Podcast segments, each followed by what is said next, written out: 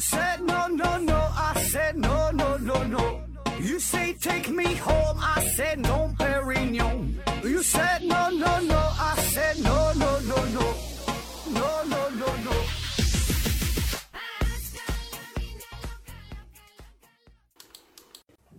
拼命探索，不计后果。欢迎您收听《思考盒子》。呃，很突然哈，呃，今天又更新了一期节目啊，这又是一个番外篇的节目。呃，今天的内容这个不是我写的，这个是我在网上看到的一篇文章，和大伙儿分享一下啊。当然，你也可以把它看作成看作成是一个鸡汤文啊，随便吧，或者呃，就是改善一下你的睡眠啊，也可以。呃，这个文章呢是与这个孩子教育有关。与孩子教育有关啊，现在很多家长都在关心这个事儿嘛，教育这个大事儿。呃，这是我在这个微信上看到的，这个微信公众号呢叫“蛋姐世界”啊，蛋是诞生的蛋，解是解答的解，世是电视的世，界是边界的界，蛋姐世界啊。呃，我个人感觉是挺有启发意义的哈，所以呢，直接就转述分享给大家了。呃，这个也不知道是否会有这个版权的问题啊，反正咱们也这也不算是这个。不算是这个商呃商业商业转载吧，这个就是算是一个知识的分享嘛。当然，如果是有版版权问题的话，咱立马咱就咱就下架哈，这个没啥可说的。呃，那接下来呢，我就转述一下哈，这个嗯，大致就是按这个文章我去念啊，中间呢会夹杂一些我个人的一些想法啊。这个题目啊叫呃，你的孩子阶级跨越的最大难点在哪儿？虽然扎心，但我还是想说真话。呃，这个题目哈，就是说这个阶级跨越的事儿啊。这个词儿最近这几年很火嘛，对吧？咱就经常说阶级跨越啊，或者说是阶级固化啊，就是你可能说一个农民出身、农民家庭出身的孩子，没有没有家庭、没有背景、没有资本、没有关系，然后很难打破阶级固化。哪怕是你考上了一个大学，考上一个好大学，可能都很难打破阶级固化，对吧？反反而是人家出生家庭很好啊，然后。很自然的，可能就是去美国、去英国哈，去很多国际高校，呃，人人人家就去学习了，而且人家，呃，不单是有钱哈，受到的教育也很好，混的也很好，对吧？所以说这个阶级固化很难去打破。还有还有前几天有个新闻嘛，就说叫什么，类似于叫近亲什么内部繁殖的事儿啊，就是说有一些政府机关、一些单位，呃，都是自己的子女啊，然后。就很轻松、很简单的就能找到工作啊，继续在这个圈子的内部找到工作啊，所以说这种阶级固化确实是很难打破，对吧？那个现在咱们考公务员，可能几十个人、几百个人争在一个位置啊，可能你没有什么出身背景的话，就很难抓抓住这个机会哈啊。他的题目啊，就说这个阶级阶级跨越这个事儿啊，呃，他说上周写了发达国家之首美国啊，美国的。中产家庭及孩子在过去五十年的境遇，这个美国中产对孩子的教育啊，呃，这个投入不可谓不比中国多。大量美国中产家庭为了孩子的教育都背负了巨额的债务，然而呢，结果却让人哑然。只有百分之二十六、二十九点六的孩子进入职场之后，收入超过了父母啊，也就是说，绝大多数的孩子，呃，长大之后混的好像还没有父母好啊。嗯，他说这个二八法则果然是永恒不变的真理。那其实呢，日本、德国等等这些发达国家也都大差不差啊。不少自媒体给国人洗脑啊，就告诉咱们说，国外发达国家的人们就不像中国这样爱买房子，不用背房贷啊，可拉倒吧哈。为啥不买房子哈？因为买不起呗。就拿德国来说，有百分之五的富人拥有德国将近一半的房产，而大部分普通的德国人。他们啊，真的就是在租房子住。为什么租房子？不是因为不想买，不是因为追求什么什么自由哈、随遇而安啊，都不是啊。原因很简单，就是因为买不起啊。特别是像慕尼黑这样的大城市，租金的价格也都是一路水涨船高，叫让人这个叫苦不迭的。呃，一个德国中产在采访中交了底儿，他说：“你开始担心，嗯，阶级坠阶级坠落比阶级上升要容易得多。你住在租的公寓里。”这种生活也不稳定，因为我们唯一的收入来源就是工资，现在也是摇摇欲坠。呃，德国一家家族财富办公室的打理人道破了真相。他说，现在还有很多德国人认为他们十八岁就能进入到德意志银行，一路成为主管，工资优渥，生活无忧，在六十五岁体面的退休。我告诉你，这样的生活已经不可能再有了。为什么会这样啊？为什么国家经济体的迅猛发展并没有让大多数人吃上肉？阶级跨越的难点究竟在哪里？要我说，阶级跨越的难点最大的难点就在于父母和圈层，圈层啊。那么，一个孩子向上行走的天花板，很多时候并非是孩子自身的知识与能力，而是他父母及父母所在圈层的见识、思维和格局。啊，他这个文章分这么几个部分啊。呃，下面是这个第一大部分，家长和圈层的见识。说有一部电影啊，叫做《海蒂和爷爷》。嗯，海蒂和爷爷，这个住在瑞士山区的海蒂，被姨母呢送到了德国贵族的家里边陪这个当陪学的学童。那他在贵族家里呢，见到了更大的世面之后，因为想爷爷，然后呢，这海蒂就又回到了呃原来的这个瑞士山区啊，在这生活。那上课的时候啊，老师就问说：“你们这这这些学生，你们长大之后将来想成为什么样的人呢？”那同学的回答呢？呃，有人说呀，我想成为这个牧羊人啊；有人说呢，我想成为农民啊；有人说我想成为父亲那样的，成为一个铁匠。然后海蒂呢被叫起来的时候，他说呀，我想写故事。结果呢，全班是哄堂大笑，海蒂呢一脸尴尬。后来呢，这个贵族家庭啊，这一家人就从德国又来到了瑞士山区去看望海蒂。然后这个贵族的老奶奶呢，一直都知道啊，说这个海蒂想成为作家，于是呢就送给他送给他一个非常精美的笔记本。这个海蒂呢盯着笔记本发呆，然后老奶奶就就就问他说的你怎么了？他说呀，我说我想写故事啊，这个事儿呢被全班甚至被全村的人所嘲笑。然后这个贵族老奶奶呢，就说了一番很有道理的话。她说：“他们知道的太少，因为他们只知道这个村子。但是你见过这个世界更多的东西。那么，如果哈某件事情，你做某件事情会让你开心，那么你就只管去做，无论别人说了些什么。那你想想哈，如果不是因为这个海蒂的生活当中出现了这样一个贵人。”啊，不是因为他去过这个更广阔的世界，看到更美好的景象，那么海蒂呢，很大概率就会被他所处的这个圈层就给局限住了，他就不敢去追逐自己的梦想，因为追梦在这些没见过更大世界的人的眼里，这就是一件非常可笑的事情。然后这个作者说呢，这个让我想起了另外的两个朋友啊，他说了两个发生在他身边的事儿啊，嗯，他说有一个朋友是二零一零年大学毕业。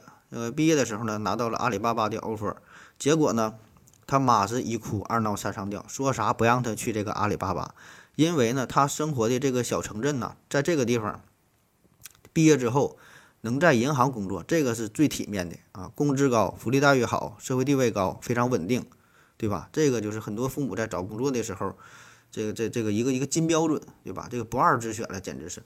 所以呢，他妈呢一直有个执念哈，就是希望自己的娃能够大学毕业之后回到自己的小县城，在这个银行找一份工作啊，这个就是非常完美的这个工作了。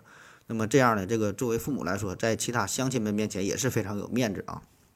所以呢，最后呢，这个同学呢就只能成全他妈的面子，放弃了阿里巴巴的工作，呃，去了这个银行。那阿里这边呢被放鸽子之后，很自然的，人家又补录了，呃，另外另外另外招了另外一个员工，而恰好呢补录的这个人呢。也是他的同学哈，就这么巧。那么这些年哈，他在银行工作的这个朋友呢，工作是一直闷闷不乐。呃，因为他所在的这个支行，呃，其实关系户很多，呃，没有资源。那么你在这个金融行业这个底层，你从一步一步想往上爬，要克服的困难就太多了啊。这个从事金融行业的朋友，呃，在银行工作过哈，这个基本也都知道，特别是在一些小地方，对吧？都是如此。你没有这个资源，没有客户。你不拉拢一些存款、贷款的话，你很难往上爬，对吧？那么他说前些年他们也他们行又搞了内部的调整啊，结果人到中年被迫转岗，收入是急剧下降，而当初代替他的去阿里的那个同学早就实现了财富自由。然后这个时候呢，他的爸妈呢才才才才发现哈，呃，原来这阿里巴巴这公司这么牛逼哈，这个这么赚钱。然后呢就跟他的同学说，要不你你你再。找马云谈谈，要你去你去阿里巴巴那上班得了。然后他他他说自己简直要一口老血喷涌而出，这这话听起来好像马云是给他家打工似的哈，你想去就去嘛。嗯，然后他又举了另外一个例子，说这个朋友这是一个正面的例子啊，说这哥们现在混的已经是身价超百亿的一个老板了啊，这个真假不知道哈，你就当真事儿听。呃，他说他这个同学也是哈，这个在大学的时候，呃，就就就是离开了大学，呃，就去。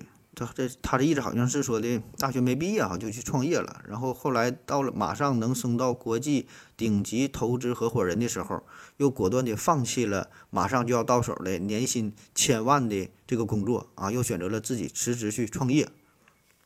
结果呢，他身边他父母身边的很多朋友都不理解这个事儿嘛，就一顿闲言碎语啊，就说本来他在学校里边啊就是混不下去了才被开除，然后呢在公司呢。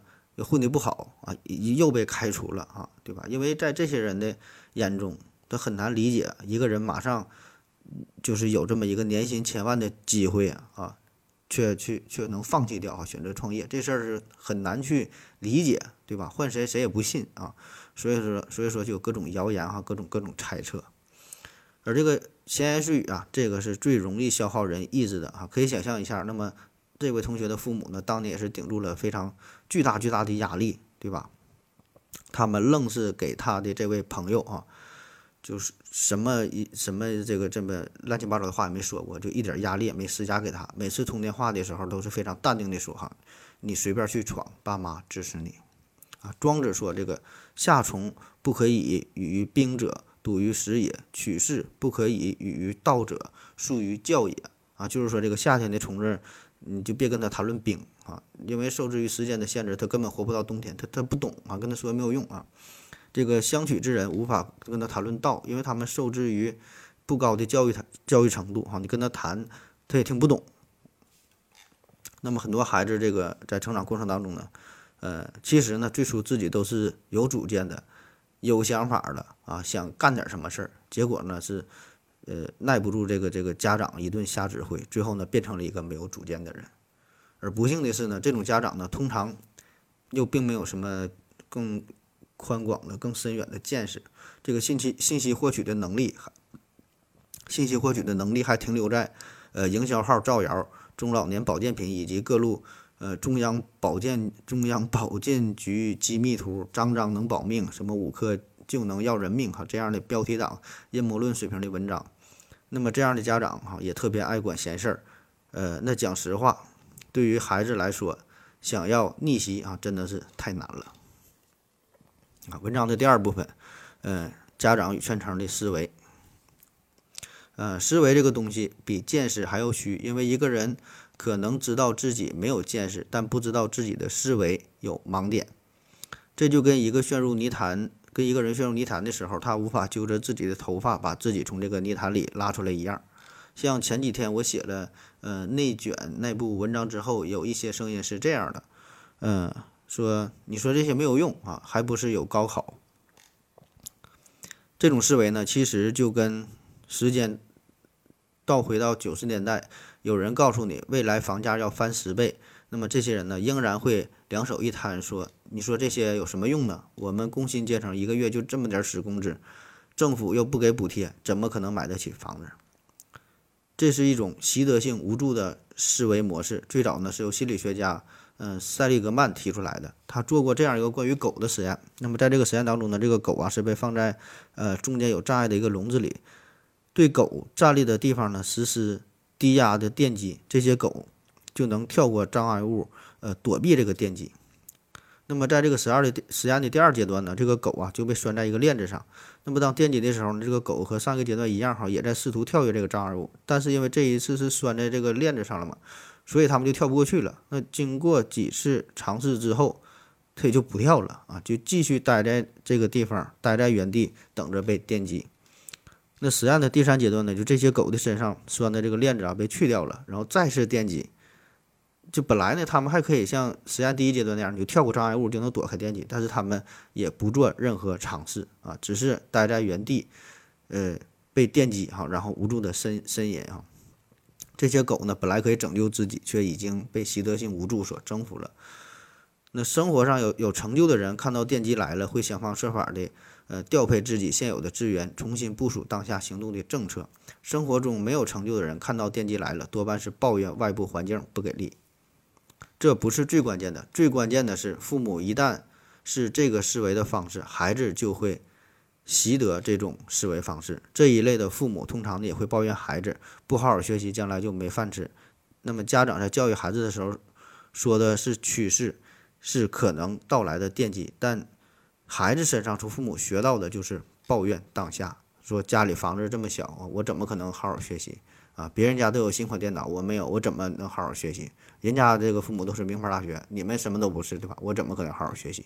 那当孩子说出这种话的时候，这个又能怪孩子吗？对吧？这个并不能怪孩子，对吧？因为家长是原件，孩子呢只是一个复印件而已啊，都是跟父母学来的。那么在这里呢，不得不再次提出超越比尔盖茨成为全球财富第二的马斯克啊，他讲下面讲这个马斯克这个事儿啊，呃，这个其实就跟这个咱古代也有叫这个孟母三迁吧一个道理。他说的说这个马斯克妈妈呀。呃，这是一个单亲的母母亲哈，这个一个人带三个娃长大啊。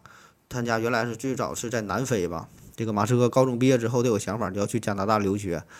然后另外两个孩子呢也想去加拿大。当时呢，他妈呢在这个南非是，呃，把这个事业刚刚经营起来。结果呢，就愣是克服了各种困难吧。四十一岁的时候啊，这个一个一个一个一个女人哈，带着三个娃就去加拿大，一切呢是从头开始。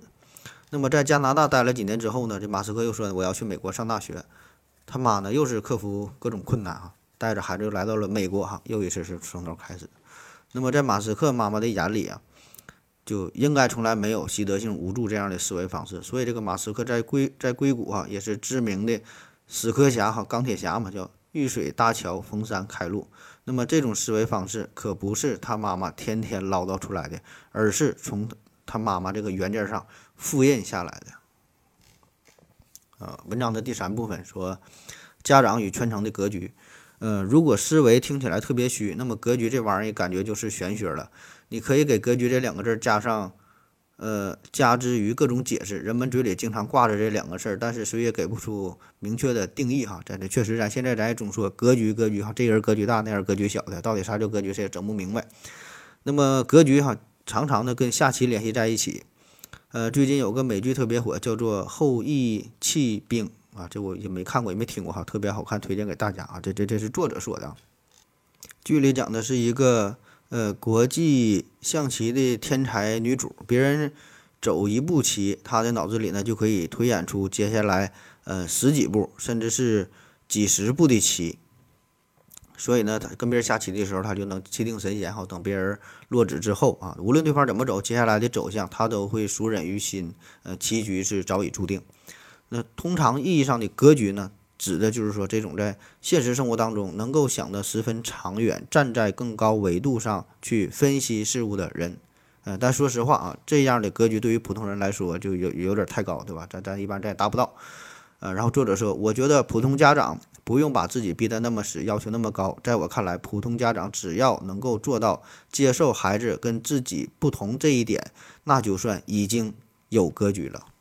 那做到这一点其实也并不简单。很多很多长辈自己的人生里基本没有什么成功的经验，但还特别热衷于分享自己所谓的人生经验。孩子稍微顶个嘴儿啊，有点不同的意见就气急败坏、吹胡子瞪眼，这种就属于小家子气的不要不要的。跟格局毫不沾边的人，啊，反而那些大牛哈就愿意听年轻人的意见，并且坚定坚定的相信年轻人掌握未来。有格局的代表之一，比如说英国首富维珍集团的创始人理查德·布兰森啊，这这人很牛逼哈。他呢是做这个唱片发家的，后来呢越做越大，产业遍布航空等各个领域。呃，有一个有意思的事情，他之所以卖掉自己心爱的维珍唱片公司，正是因为正是因为他的孩子。他发现自己的孩子都不像他们那一代人喜欢听唱片了，而是喜欢打电子游戏。这个布兰森呢，可没有摆出一副成功老年人的架势，也叫驯化孩子们，而是跟着孩子一起打游戏，一起玩儿啊。然后就发现这玩意儿确实很好玩儿。那在这个事情上呢，他敏锐地就察觉到了这个年轻人的喜好已经发生了变化。于是呢，就在这个维珍唱片最鼎盛的时期卖掉了唱片公司，转而是这个把这个触角啊，呃，涉猎到了电子游戏领域。啊，这这个人也确确实这个敢想敢做哈。那么接受孩子的不同，可真的是太难了。但如果能够做到，说不定就是一个新世界的开始。嗯，然后作者说，前阵子有个事情对我来说还是有点触动的。在穿衣打扮这方面，我自己是一个相对的保守派，穿衣服喜欢基本款，就算是大牌也只喜欢香奈儿、迪奥这样比较中规中矩的设计。但我看到一场巴尔曼的巴尔曼迪秀，呃，模特巴尔曼的秀啊，还帕尔曼迪秀啊，咱也不懂啊。模特穿的衣服基本挺颠覆我的穿衣习惯，各种大垫肩、铆钉、皮革，但是我知道这个牌子在九零后、零零后挺受追捧的。我虽然不去买，但是我愿意了解为什么现在年轻人喜欢这一类个性张扬的张扬的品牌。做了研究之后更惊讶，呃，巴尔曼巴尔曼现在的创意总监奥利弗，十九岁从事时尚界的工作，二十五岁就成为了一这个一线大牌的创意总监。要知道，这个一线大牌简直太传奇、太不可思议了。关键，奥利弗的逆袭故事更像是一个传奇。他是一个弃婴。